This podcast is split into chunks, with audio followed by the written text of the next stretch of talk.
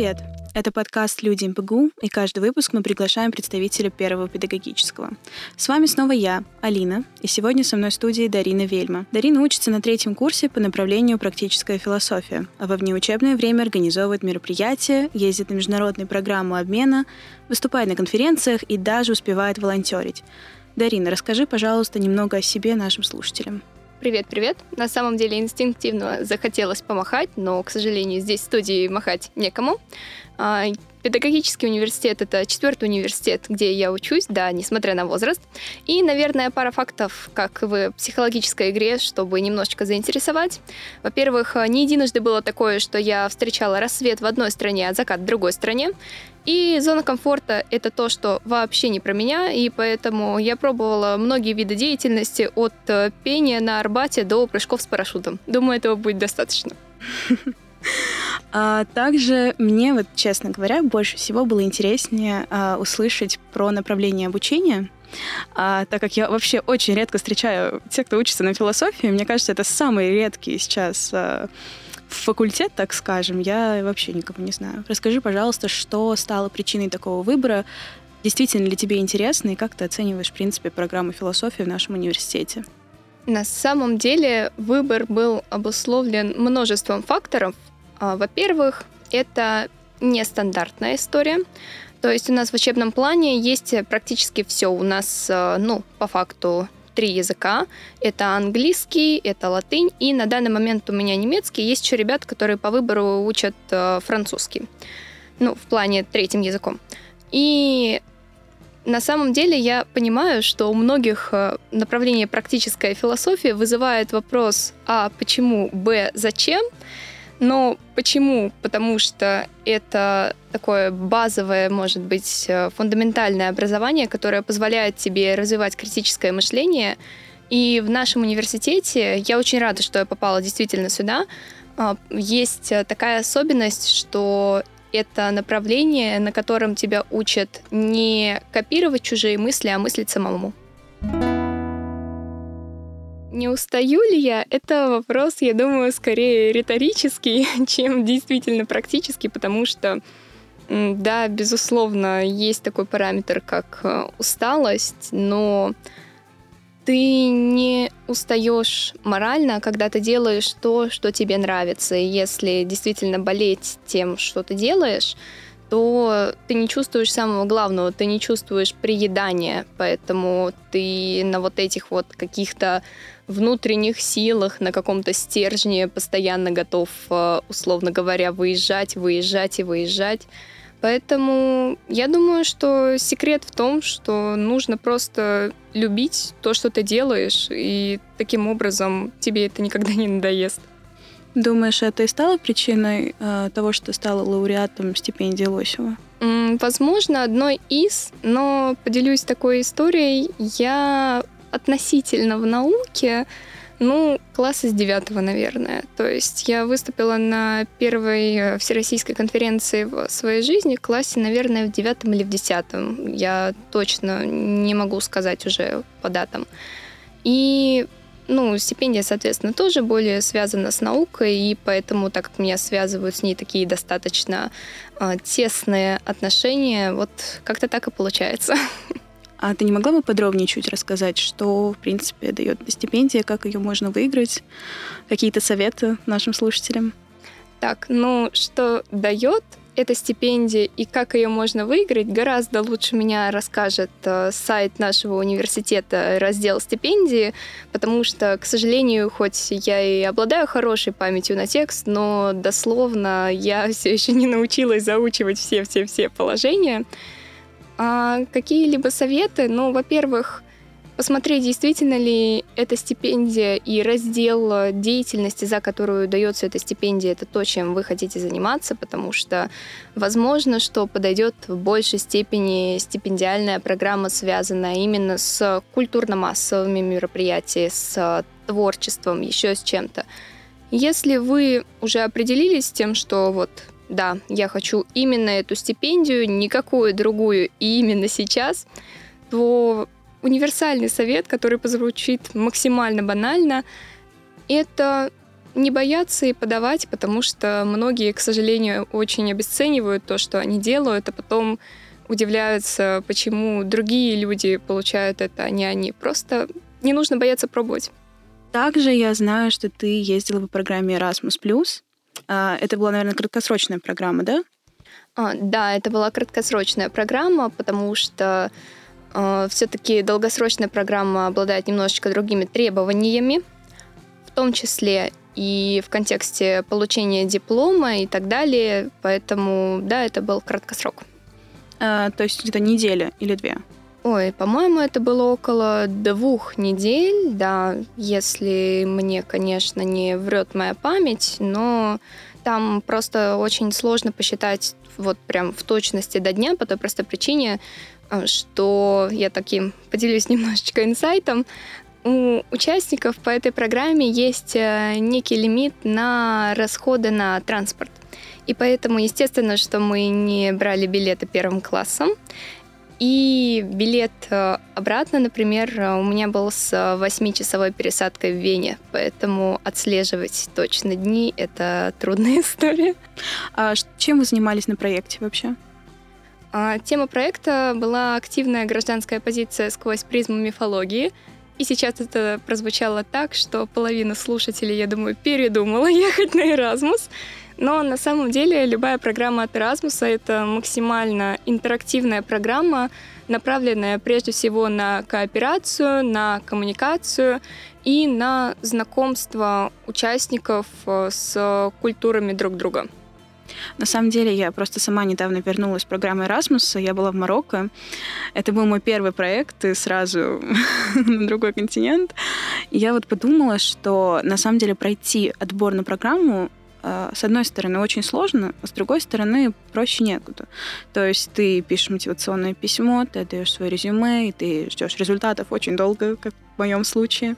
И так еще получилось, что я поехала в не самое хорошее время, это было там, начало марта, нам отключили все карты, банки перестали работать, курс повысился, а там, ну, европейцы, конечно, ходили и говорили, ой, как все дешево здесь, и мы, русские ребята, идем, думаем, ага, дешево, конечно.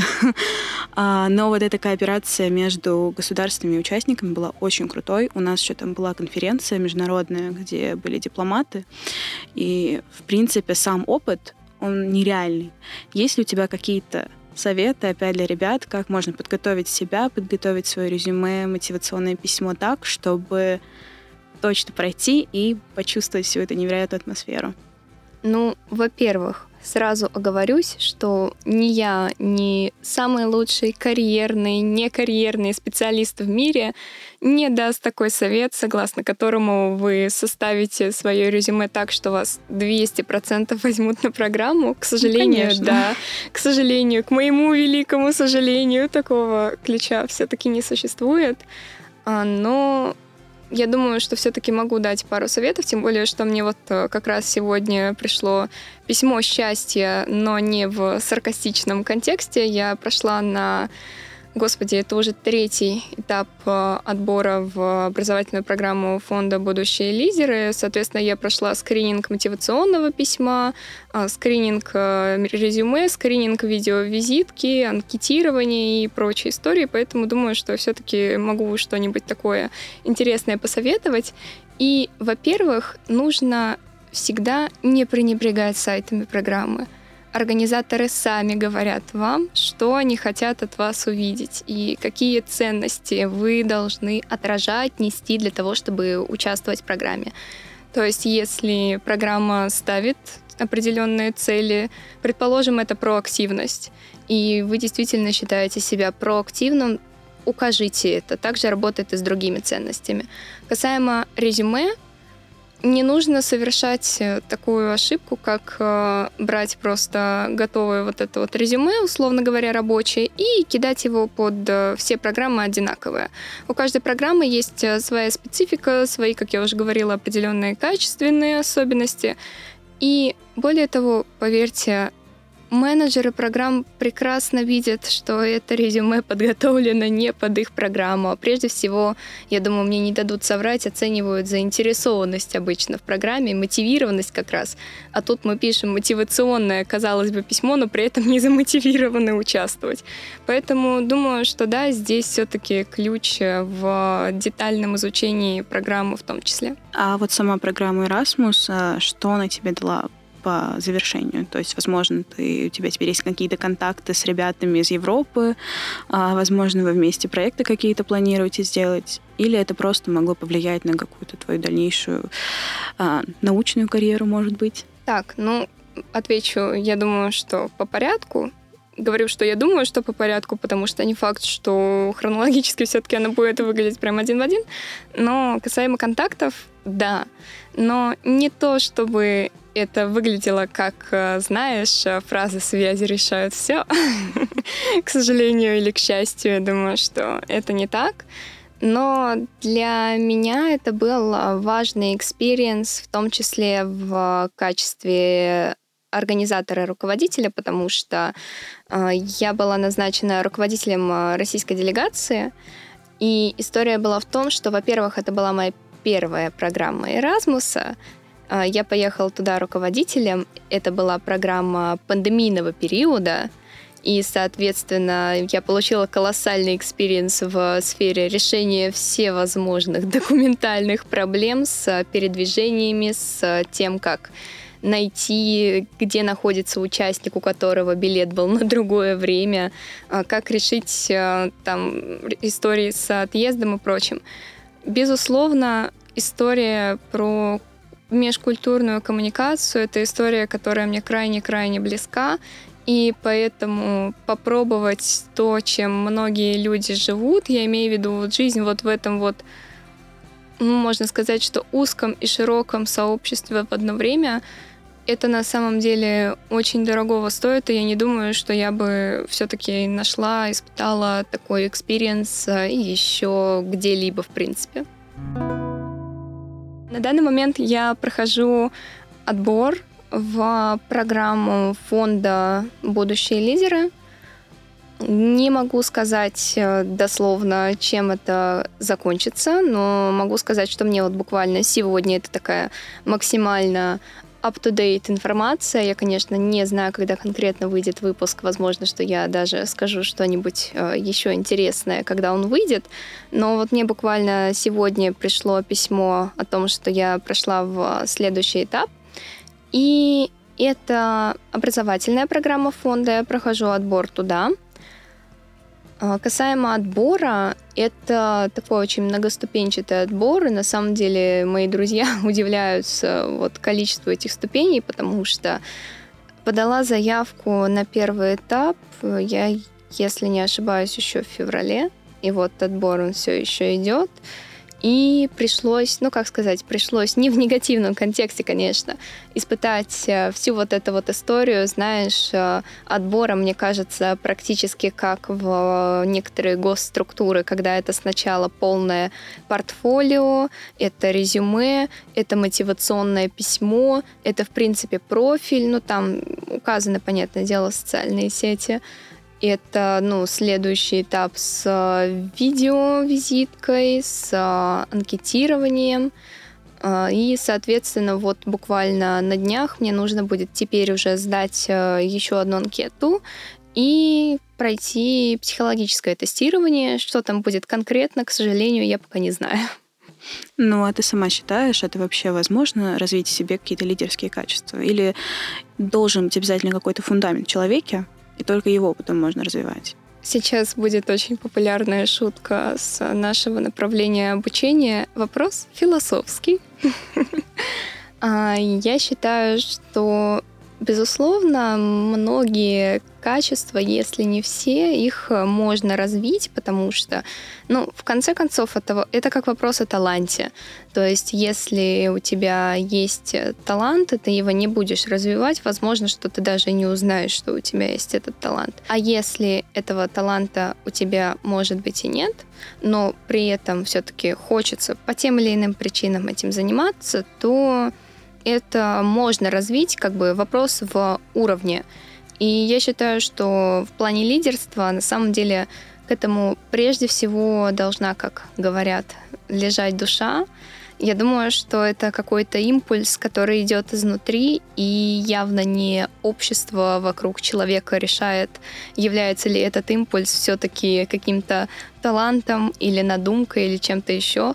Иными словами, если вы считаете, что как сейчас будет как в рекламе косметики, вы этого достойны, а, то ну, этим нужно заниматься, почему нет? Это была комьюнити менторинг программ. Сейчас специально говорю на, ну, с таким сильно русским акцентом, чтобы это звучало различимо.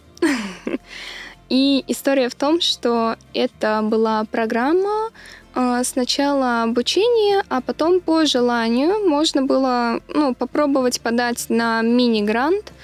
Э, даже на тот момент это был действительно мини-грант, если я не ошибаюсь, это было около 400 евро или около того, может быть. Ну вот как-то не больше, по-моему, вот этой границы. И суть была в том, что это изначально было как э, образовательным первым блоком, а потом уже созданием проекта по желанию в рамках э, вот этой вот э, менторинговой истории.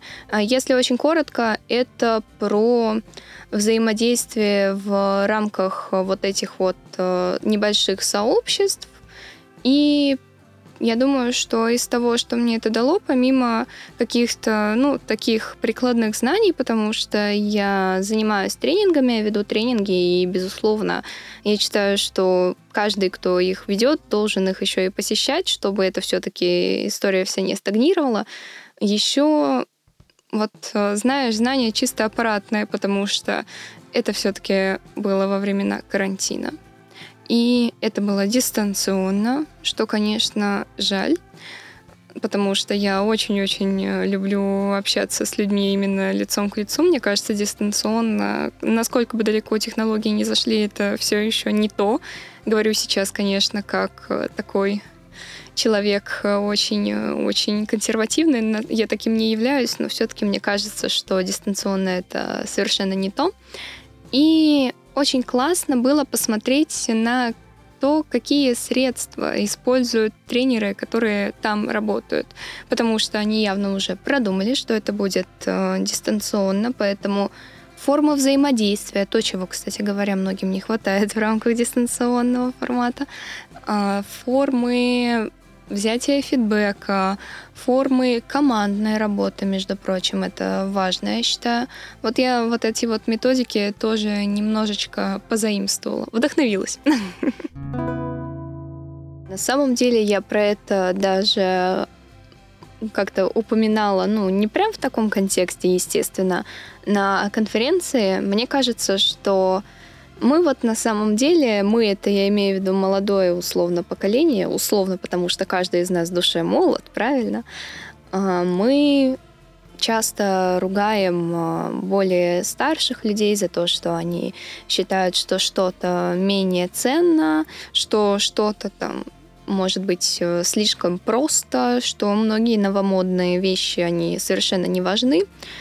А потом мы говорим, что онлайн-конференция даже может быть э, уровня Организации Объединенных Наций не такая важная, потому что она дистанционная. Я считаю, что это представление нужно в корне менять, потому что мир, он все-таки не стоит на месте, и особенно после пандемии мы настолько интегрировались в онлайн, что сейчас ценить онлайновые события меньше, чем э, офлайновые события. Это, ну, что-то такое близкое к моветону.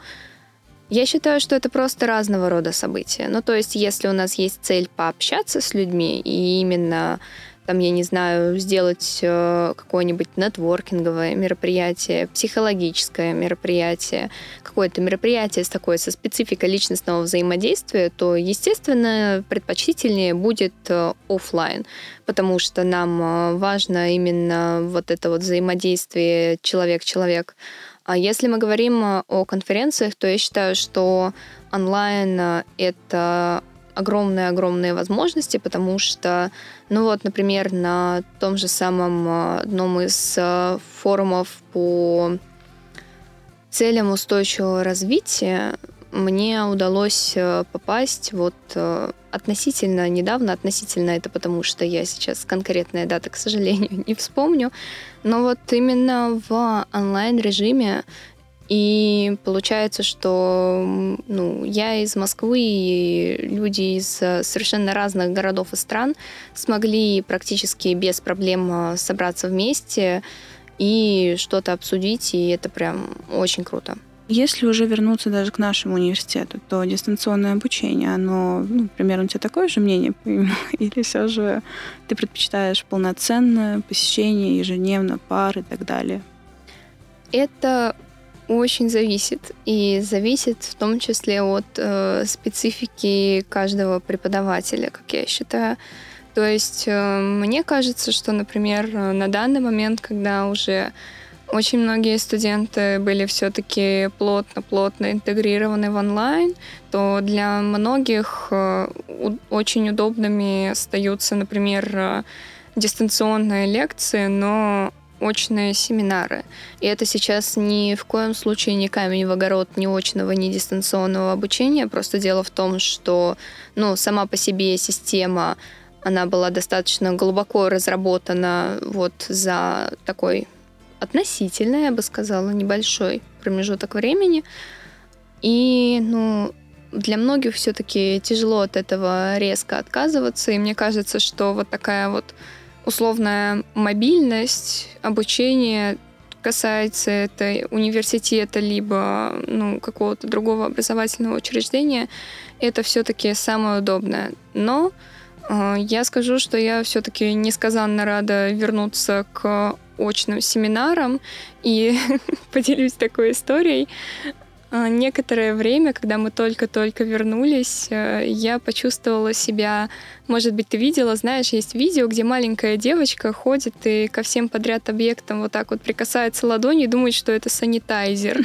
Вот я почувствовала себя вот этой девочкой, потому что во время семинара, прежде чем начать отвечать на вопрос, я по привычке выжидала какую-то двух-трехсекундную паузу на случай, если вдруг еще там что-то, кто-то включится или что-то такое. Сейчас это, естественно, уже прошло, но, господи, это, это практически сериал «Черное зеркало». А я до сих пор не вернулась на очное обучение. На самом деле у нас до сих пор проходят только онлайн-пары, но при этом нам сказали, что сессию мы будем сдавать офлайн. И как бы наш поток, он учился почти все три года дистанционно. Мы мало того, что не готовы к такому повороту событий, так я вообще разучилась взаимодействовать с преподавателями вот вживую. Мне кажется, это так странно теперь будет видеть их в аудитории. Вообще это создает какую-то отдельную стрессовую ситуацию для студентов, которые вот уже привыкли, что они сидят у себя дома, не нужно ни с кем взаимодействовать, особенно если вы интроверты. И может у тебя есть какие-то решения, как справляться со стрессовыми ситуациями. Возможно, э, прокачивание каких-то лидерских качеств, коммуникативных э, soft skill-ов и так далее. Помогло тебе в этом?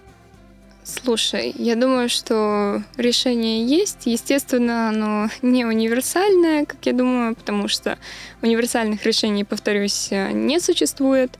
Но прокачивание soft skill-ов это все-таки, да, то, что нас э, выручает практически в любых обстоятельствах. В качестве примера могу привести банально ораторское искусство. Особенно это пригодится тем, кто сдавать будет следующую сессию как раз в очном формате, потому что, ну, все-таки кто бы что ни говорил, но после дистанционного формата, если ты не взаимодействовал ну, в рамках него еще дополнительно, очно, условно говоря, с людьми, то приходится заново учиться разговаривать, можно сказать. Приведу такой пример. Э, в самом начале карантина, ну вот, когда мы только-только уехали, всех э, уже закрыли, был такой достаточно жесткий режим. Я как порядочный человек практически не выходила в принципе, максимум в магазин. И у меня было обучение параллельно в университете и в другом проекте. И, ну, я фрилансер, я пишу тексты, поэтому я еще параллельно работала. Поэтому у меня был просто день сурка. Я разговаривала с людьми помимо моей семьи исключительно дистанционно. Я через видеоконференции знакомилась с другими людьми. Это вообще шок потому что я являюсь сторонницей все-таки исключительно каких-то личных знакомств. И это было сделано не специально, а просто случайно происходило в рамках, ну, условно говоря, проектной защиты, там еще чего-нибудь. И да, нужно прежде всего захотеть заново все-таки научиться разговаривать с людьми, потому что захотеть это главное вообще во всем. А также ну вот, я думаю, что борьба со стрессом и на данный момент борьба с тревожностью это такая супер актуальная все-таки тема. А, я даже в одной из а, социальных сетей как-то делала такую упаковочку с хайлайтами по поводу борьбы с а, тревожностью. И все-таки основное это то, что у тебя должна быть какая-то все равно привычная рутина, какие-то ритуалы. Я сейчас говорю не про шаманские ритуалы, естественно, хотя кто знает, которые будут, скажем так, защищать твою голову от э, вот этого вот стресса, потому что это будет такая безопасная зона, которая не даст тебе совсем-совсем сойти с ума. Ну и плюс еще вот касаемо обучения, важно помнить, что все-таки мы все люди, или как некоторые э, выражаются, каждый из нас э, человек, мы вместе человеки.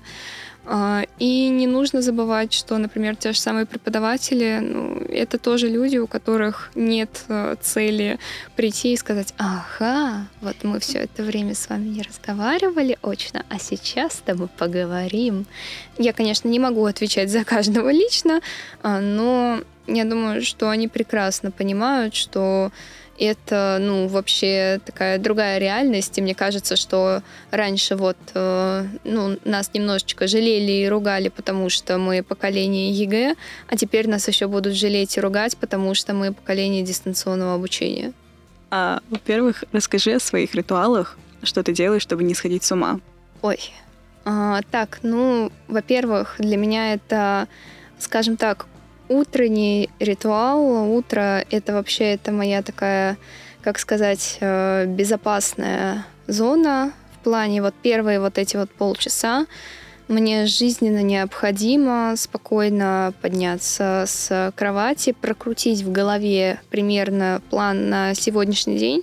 Даже несмотря на то, что я веду два записных блокнота с э, своими делами, заметками, еще чем-то, мне необходимо это прокрутить самой спокойно встать, э, налить э, воды в чайник, э, открыть жалюзи, открыть окно. Я не могу находиться в помещениях в душных. И вот только уже после того, как э, я там выпью чай, чаще всего это либо кофе, вот тогда я готова к, скажем так, к новым совершениям. Если это нарушится, в принципе, ничего очень-очень страшного не произойдет, но все-таки это вот э, такое, это вот что-то мое.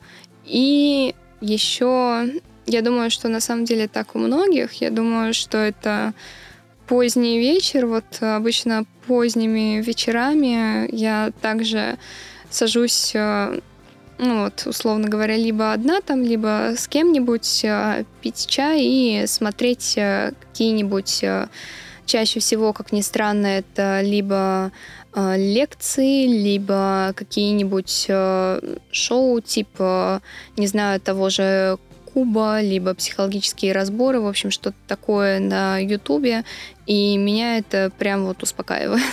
У меня ритуал, он скорее не утренний, то есть утром я не особо соображаю. Я просто должна встать, одеться и поехать на работу.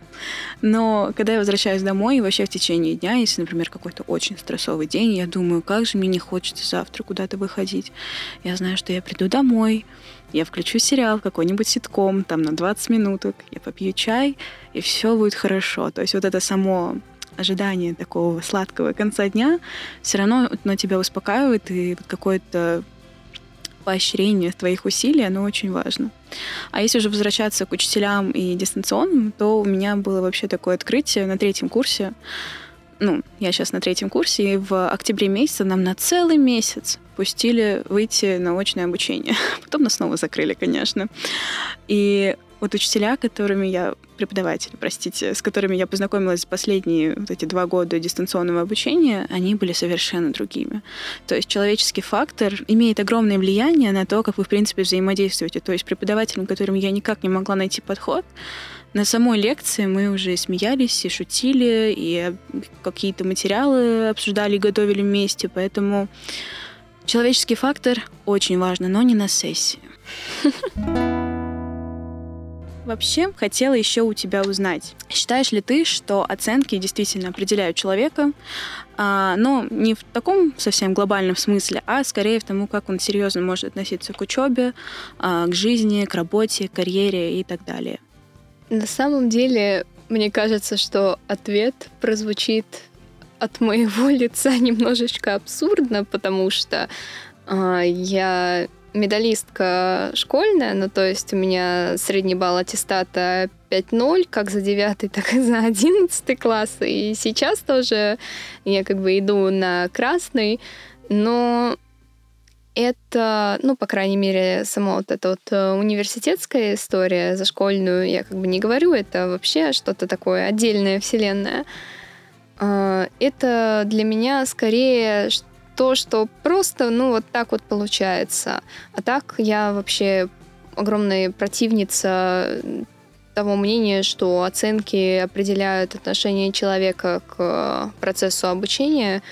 Формальное это обучение, неформальное обучение. Я искренне считаю, что человек может быть, условно говоря, троечником по пятибалльной системе, но быть при этом просто блестящим, а, интересным а, каким-то специалистом, либо же просто человеком очень интересующимся.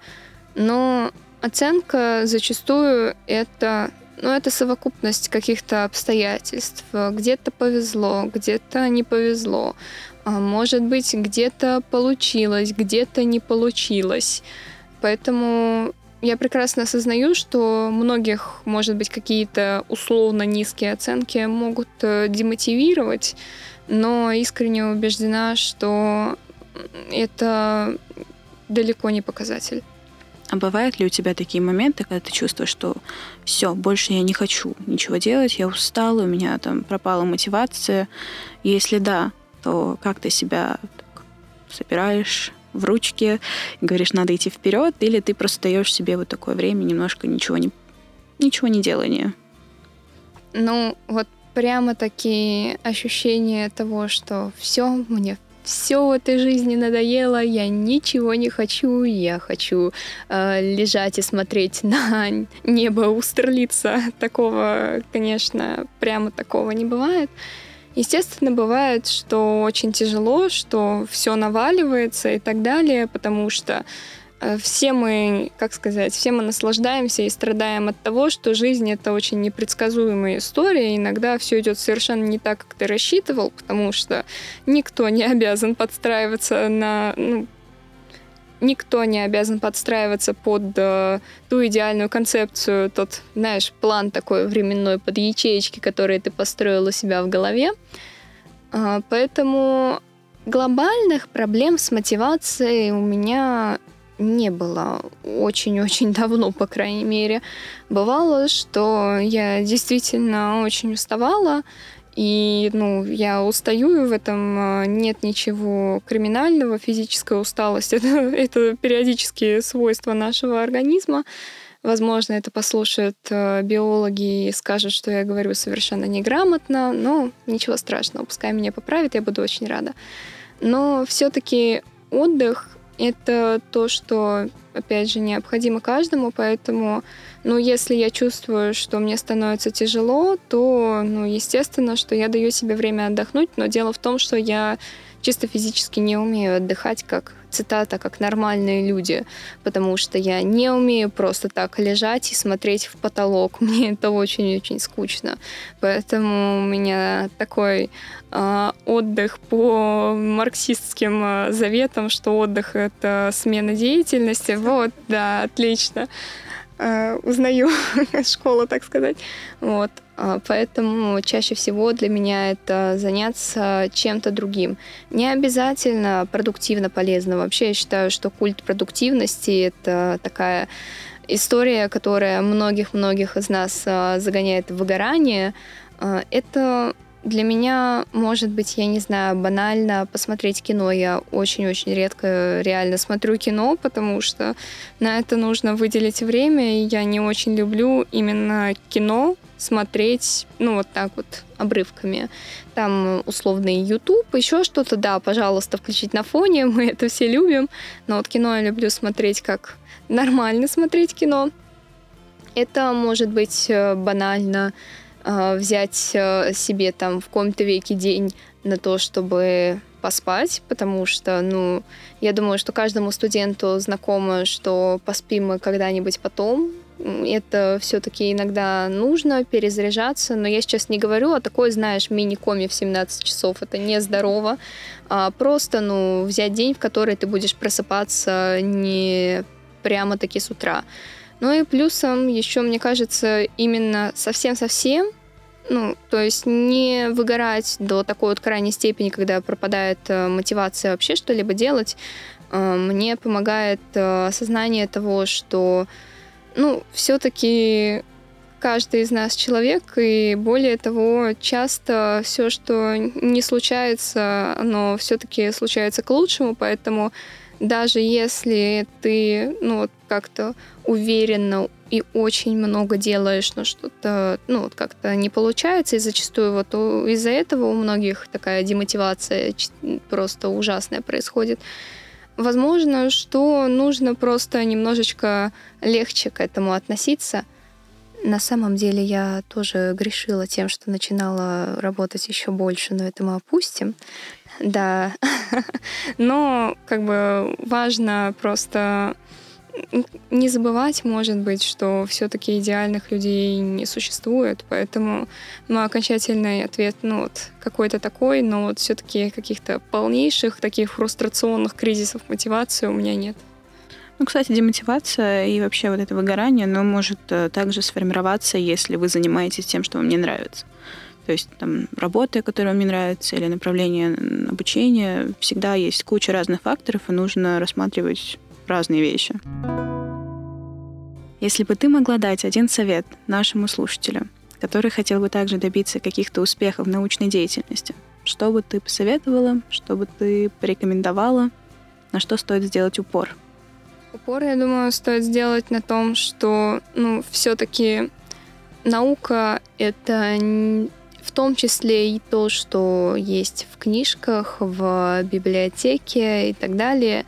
Но прежде всего это, ну, если с современной такой точки зрения, то это что-то более такое прикладное, живое и так далее. Если хочется этим заниматься, то прежде всего стоит выбрать ту область, к которой все-таки как-то э, лежит душа, которую хочется попробовать. И не бояться ошибиться при этом, потому что ни у кого из нас нет э, развернутого плана жизни. И, кстати говоря, так сказать, э, оговорюсь на всякий случай, э, я являюсь э, помимо теоретика, все-таки практиком в плане тренинговых историй, э, еще чего-то. И я не скажу, что у меня есть огромный банк э, статей, огромный банк э, публикаций. Просто мне это нравится, и, ну, по сути дела, это то, что перетекает, скажем так, из хобби, поэтому если вы видите, что ваше хобби можно еще как-то популяризировать, э, как-то ну, расширить, то ну, супер, этим можно попробовать заняться. Дарина, спасибо большое, что ты сегодня к нам пришла. Дорогие слушатели, с вами был подкаст «Люди МПГУ». Оставайтесь с нами.